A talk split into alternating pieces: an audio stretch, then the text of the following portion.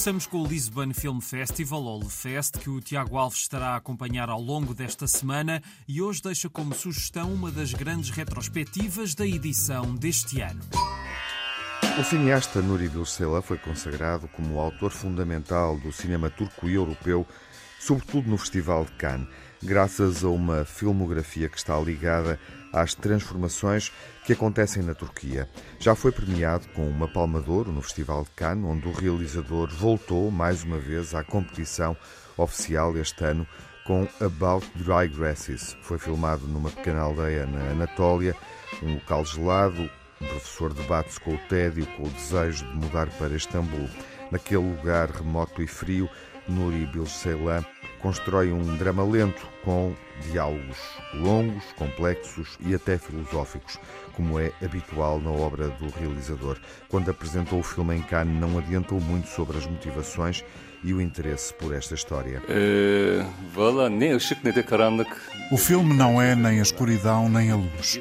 As coisas permanecem determinadas, depende da pessoa. As personagens, eu nunca tento estruturar ou moldar as personagens. Gosto que evoluam, respeito o aspecto multidimensional das personagens. Nuri Bilseylan é avesso em entrevistas. Está mais interessado em partilhar o que pensa sobre a Turquia e o mundo através das imagens e das personagens que habitam o cinema que filma. Ele é um dos convidados do Lisboa Film Fest.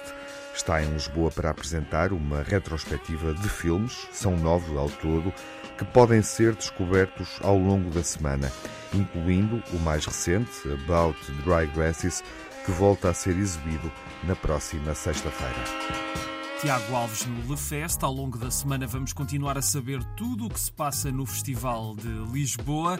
Ainda nessa cidade, mais uma sugestão que também vai por toda a semana. Durante a semana de 13 a 19 de novembro, a Embaixada de Itália em Portugal, com a sua rede de parceiros institucionais, celebra a oitava edição da Semana da Cozinha Italiana no Mundo. E faz sentido estarmos a ouvir o sotaque italiano de Paula D'Agostino, da Embaixada de Itália. É uma semana gastronómica que não tem só comida uma programação que, ao falar de comida, convoca todo um patrimônio cultural, ambiental e artístico, pois cozinha italiana significa não apenas alimentos e modos de preparação, mas também paisagem, o design e, sobretudo, rituais de partilha e convívio que caracterizam a sociedade italiana no país e no estrangeiro. E alguns destaques da edição deste ano? Na edição deste ano, destacamos a candidatura da cozinha italiana a patrimônio imaterial da Unesco, bem merecida, certamente. E como todos os anos, a embaixada convida um chefe italiano distinguido com a estrela Michelin, que é este ano o chefe Paulo Gramaglia, do ristorante President de Pompeia, que além de elaborar um jantar de gala para os convidados do senhor embaixador Carlo Formosa, dará uma masterclass aos alunos da Escola Superior de Hotelaria e Turismo de Estoril. Os restaurantes aderem propondo menus especiais. O programa completo da Semana da Cozinha Italiana em Portugal está em ambelisbona.esteri.it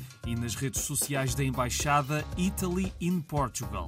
Mais ideias fora da capital, porque Portugal não é só Lisboa, claro. Está a decorrer até dia 19 a sétima edição do Festival de Teatro de Viana do Castelo.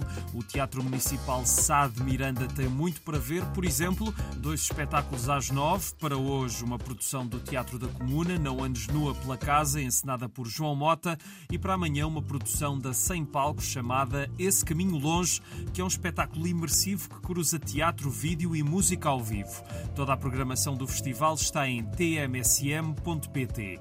Uma exposição para ver a partir de amanhã e até 15 de dezembro na Biblioteca Municipal Abade Correia da Serra em Serpa. Chama-se Mulheres e Resistência, Novas Cartas Portuguesas e Outras Lutas, coorganizada pelo Museu do Aljube. É uma forma de conhecer a história das Três Marias, as que escreveram essas novas cartas portuguesas. É de entrada livre a exposição. A biblioteca está aberta de terça a sábado, das 10 às 7. E dois filmes a fechar: A Conspiração do Cairo, já falámos várias vezes deste thriller de espionagem sobre um rapaz a estudar na prestigiosa Universidade Al-Azhar no Cairo, que se vai meter num labirinto de política e corrupção amanhã às três e meia e às nove e meia no Auditório Municipal de Vila Nova de Gaia.